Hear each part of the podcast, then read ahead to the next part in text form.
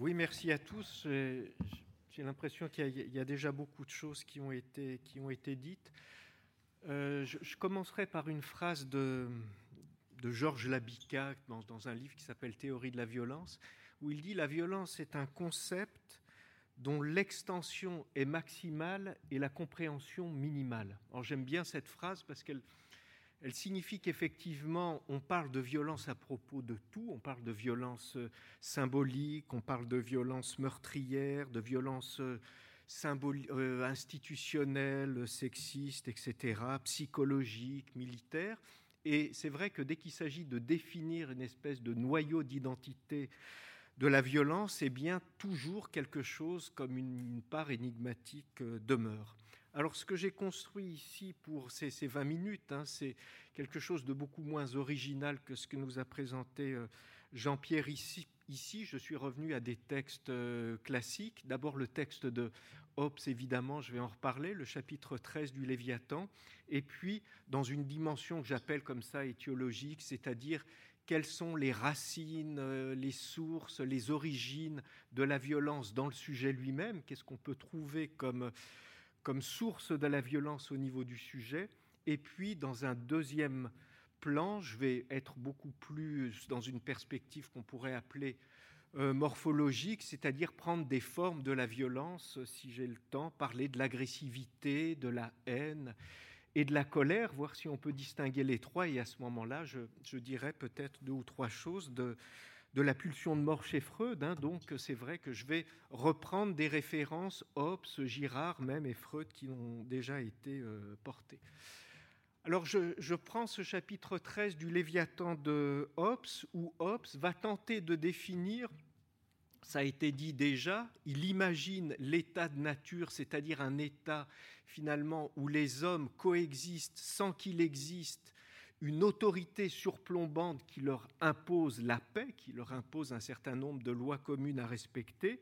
Et au fond, l'expérience de pensée euh, pour Hobbes, c'est de se dire si on imagine ce temps asocial de l'homme ou pré-politique, je ne sais pas comment l'appeler, eh bien, on est obligé de l'imaginer comme un état de guerre de tous contre tous à cause de trois passions naturelles, et ce sont ces trois passions que je vais essayer d'expliciter, c'est-à-dire la peur, c'est-à-dire l'appétit de jouissance, et c'est-à-dire le besoin de reconnaissance. Bon. Alors ce qui est assez étonnant, c'est que quand même, j'allais dire en première comme ça évaluation, on peut se dire que ces trois passions, on pourrait imaginer qu'au contraire, elle, nous oblige à une certaine frilosité. Et qu'est-ce que je veux dire par là? Si on prend la peur, au fond, la peur, ça peut être quand même la peur de mourir, ce qui nous retient d'aller au contact de l'autre, ça peut être ce qui, nous, ce qui nous maintient sur la défensive et pas forcément ce qui nous fait aller euh, euh, dans des attitudes d'hostilité. De la même manière, on peut se dire qu'après tout, la petite jouissance, le, plaisir qu'on peut prendre à certains objets, c'est des choses qui, qui vont requérir plutôt des ambiances pacifiques euh, où, on va, j'allais dire, ou, de manière solitaire ou entre amis, goûter à des, plaisir simple. De la même manière, le besoin de reconnaissance avec l'idée d'une espèce de mutualité, tu reconnais ma dignité, je reconnais la tienne, etc. Tout ça peut sembler évidemment être porté naturellement vers la paix plutôt que la guerre. Et je crois que ce qui, ce qui a de très fort chez, chez Hobbes, c'est la manière dont il va montrer que la peur, comme cet appétit de jouissance, comme ce besoin de reconnaissance, provoque provoque la guerre parce que précisément ce sont des passions proprement humaines. Qu'est-ce que je veux dire par là?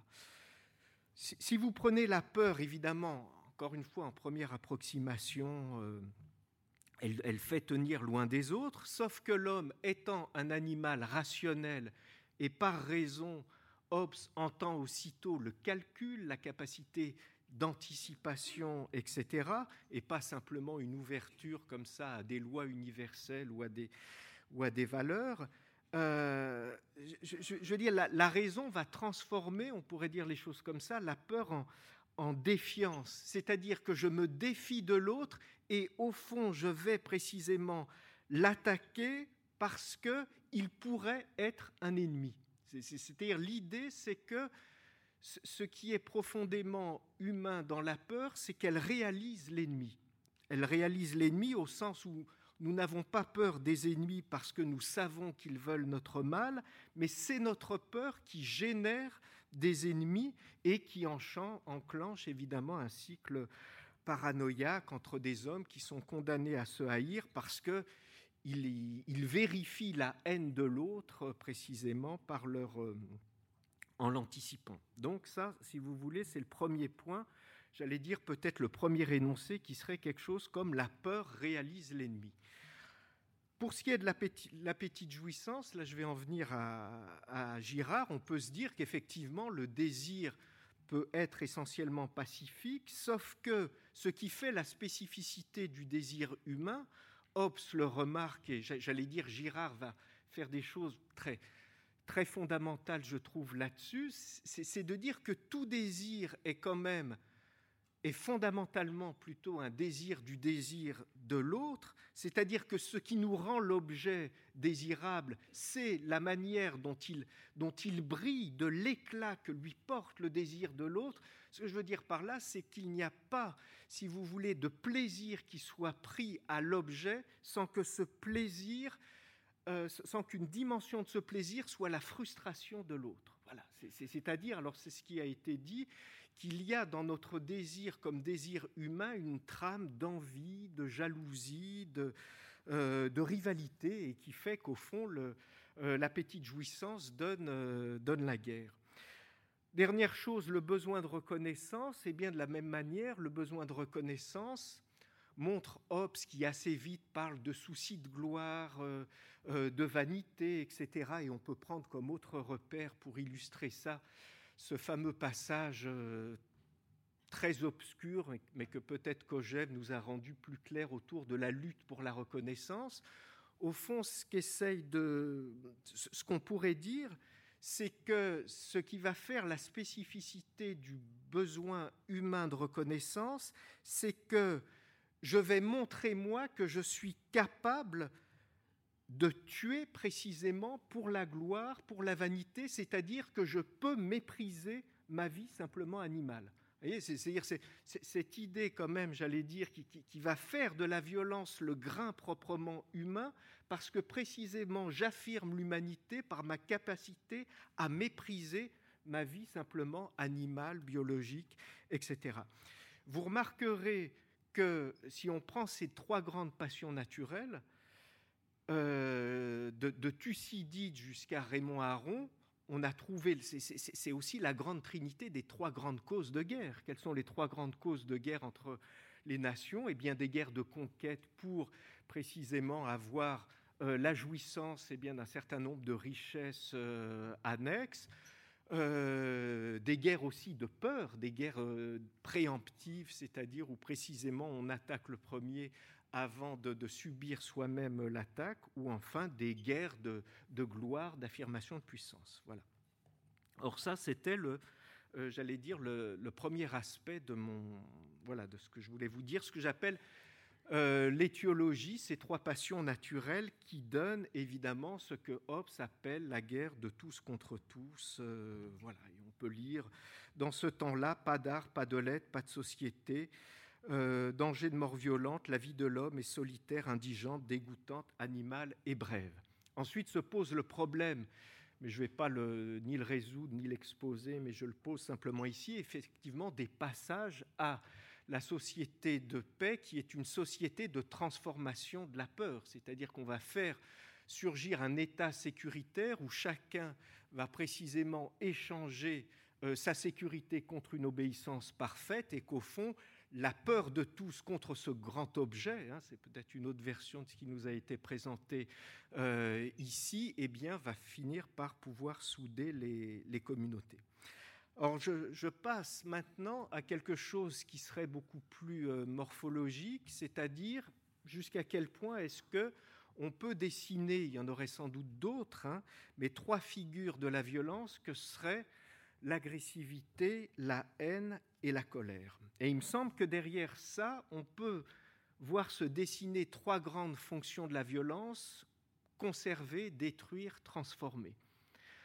Or, qu'est-ce que j'entends par agressivité, ici, je, fais fond sur un certain nombre d'études éthologiques. On peut citer euh, le livre de Lorraine sur l'agression, mais enfin, je, dis des choses très très banales sur, euh, sur, l'observation des comportements aussi bien des grands mammifères que d'un certain nombre d'autres euh, animaux. On constate qu'il existe des instincts agressifs chez les animaux, mais que ces instincts, j'allais dire, ont des, finalités qui sont, euh, qui sont très précises. Je vais très vite, mais les grandes finalités, c'est quoi? C'est le territoire, euh, le territoire, le sexe, et la troisième, c'est évidemment la, détermination des hiérarchies. D'accord? Quand, on prend les grands combats, par exemple, entre mammifères ou d'autres formes de, de violence intraspécifique à l'intérieur du monde animal, on s'aperçoit qu'il s'agit de répartir des territoires, de désigner, euh, j'allais dire, des, hiérarchies à l'intérieur de la horde, ou alors euh, d'organiser les couples pour la reproduction. On constate aussi d'ailleurs que cette agressivité n'est jamais létale, c'est-à-dire qu'elle ne va pas jusqu'à la mort et qu'il y a des mécanismes qui peuvent nous sembler assez curieux pour stopper l'agressivité, comme de montrer la partie la plus vulnérable. Et c'est seulement chez les animaux qui sont soit domestiques, soit sont restés assez longtemps chez les, en compagnie de l'homme qu'on trouve comme ça des formes euh, létales. Bon. Ce que je veux dire par là simplement, c'est qu'on peut imaginer qu'il y aurait quelque chose comme une agressivité naturelle qui serait un instinct et qui serait du côté de la défense, de la conservation de la vie, etc. Après, le problème qui se pose ici, mais je ne fais que euh, l'effleurer parce que, si vous voulez, c'est l'applicabilité de ce schéma à l'espèce humaine. Qu'est-ce que je veux dire par là? C'est que c'est toutes ces études qui consistent à dire, mais vous savez, l'agressivité, c'est quelque chose qui est très, très important pour structurer le vivant, ça peut aussi donner des formulations comme on a pu trouver dans le darwinisme social qui consiste à dire finalement quelque chose comme la guerre, comme la combativité, c'est un signe de vie. Et après tout, euh, la paix, c'est la mort et la violence. Il faut arrêter d'avoir un jugement moral par rapport à la violence parce que la morale, pardon, la violence, c'est un signe de, vitalité. C'est par là que précisément on affirme le caractère de, de vie. Bon, ça c'est pour l'agressivité naturelle. Je passe à une deuxième catégorie, peut-être d'ailleurs que je vais rester dessus parce que c'est peut-être une des plus importantes et elle permet de faire lien avec ce que euh, disait Robert euh, sur le dialogue entre Freud et, Einstein, qui est la pulsion de mort, c'est-à-dire ce que j'appelle la haine. Je prends ici comme point de référence euh, le, texte de Freud qui s'appelle Au-delà du principe de plaisir. C'est un texte qui date de 1920. C'est un texte euh, très important puisqu'on considère que c'est là qu'émerge véritablement cette pulsion de, de mort. Et c'est un texte évidemment marqué, ça a été dit aussi par l'épisode tragique de la, de la Grande Guerre, hein, l'effondrement de l'Empire austro-hongrois, mais aussi l'affrontement suicidaire de deux nations européennes dont on avait pu penser qu'elles portaient en première ligne évidemment les valeurs de la civilisation, sauf qu'elles se sont engagées non seulement dans un conflit fratricide, mais c'est aussi ce conflit qui s'est révélé être une boucherie, c'est-à-dire euh, ça a été la guerre totale, une guerre technique, une tuerie de masse, etc. Bon, c'est vrai que ça c'est le, contexte.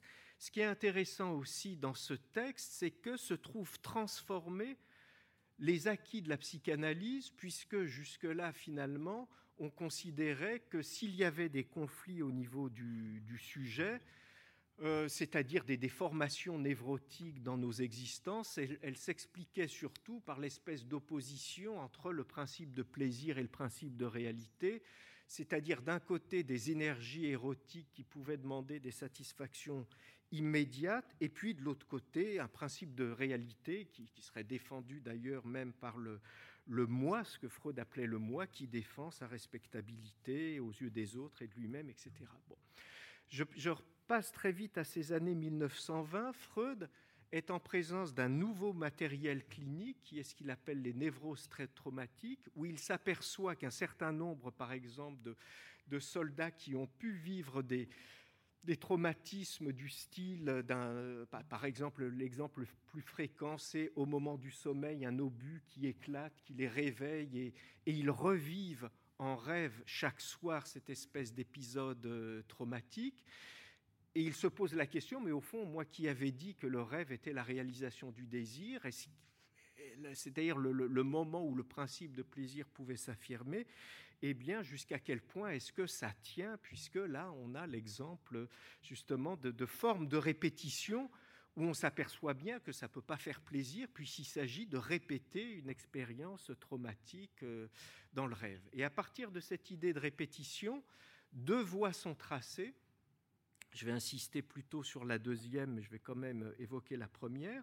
La première voie, ça consiste à dire, au fond, la répétition, c'est une répétition de maîtrise il prend aussi dans ce même texte l'exemple de, cet enfant qui a un jeu très agaçant à la fin qui consiste à jeter des objets et puis à les ramasser en disant et en poussant des, des espèces d'exclamations, euh, etc. Et Freud nous dit, eh bien, il rejoue l'abandon par sa mère, ou plutôt le départ de sa mère. Donc c'est la même chose. Pourquoi est-ce qu'il rejoue ça? Eh bien, parce que par cette répétition, on prend une certaine maîtrise sur les choses. Donc il y, a une première manière pour Freud, euh, j'allais dire, d'organiser sa réflexion qui consiste à dire, au fond, le traumatisme, c'est ce qui fait effraction, c'est ce qui est du côté de la discontinuité, de la rupture. Et au-delà du principe de plaisir, nos existences, c'est aussi une manière de renouer ce qui en nous a pu faire euh, complètement effraction. Bon. Mais je reviens, si vous voulez, sur la, fin du texte, parce que Freud va prendre tout d'un coup une voix qui, peut sembler complètement, euh, j'allais dire complètement digressive, mais qui l'amène à quelque chose de très important. À savoir, il, pose la question d'autres figures de la répétition qui sont des répétitions beaucoup plus morbides, où on a l'impression qu'au lieu de maîtriser les choses, on retombe sans cesse dans les mêmes ornières. Et là, si vous voulez, après un montage très compliqué, je suis obligé de, de passer assez vite, Freud dit, mais finalement, je reprends les, ce qui, reprend lui-même dans la conversation avec, euh, avec Einstein, finalement, peut-être que nous logeons en nous-mêmes en tant que vivants une pulsion de mort. Alors qu'est-ce que ça veut dire, cette pulsion de mort? Ça veut dire une pulsion, dit Freud, qui fait que finalement la vie exige de retourner à un état pré-organique et de revenir, j'allais dire, une espèce de répétition nostalgie, mais où, nostalgique, mais où la nostalgie signifierait revenir à, la, une espèce de paix de la mort, comme s'il trouvait là cette, définition de la, euh, de la vie qui serait la vie, c'est cette violence qui est faite à la mort.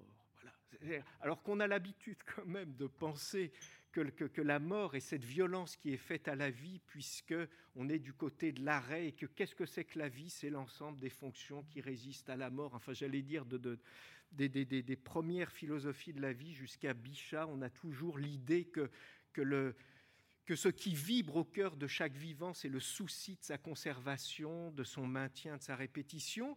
Là, ce que fait Freud, c'est de loger une espèce de, petite machine suicidaire au fond de chacun de nous et de dire que finalement, on peut expliquer la violence qui est faite à l'autre comme la seule manière d'extérioriser cette rage de nous détruire nous-mêmes.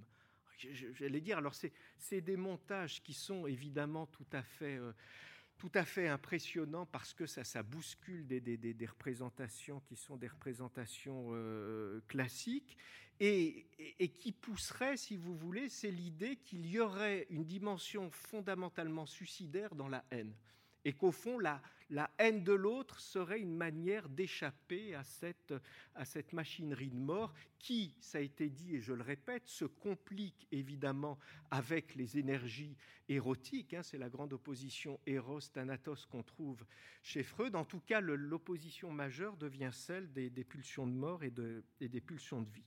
Je vais finir peut-être sur une dernière, euh, voilà, mais très très rapidement sur une dernière forme de, euh, de violence qui est ce que j'appelle la, colère. Et ça, je travaille ça à partir, euh, partir d'Aristote surtout. Hein, J'essaye de de distinguer, je pense qu'on peut en, trouver d'autres, mais en tout cas d'examiner des figures de la violence différenciée, donc l'agressivité, la haine avec l'idée de destruction et la colère.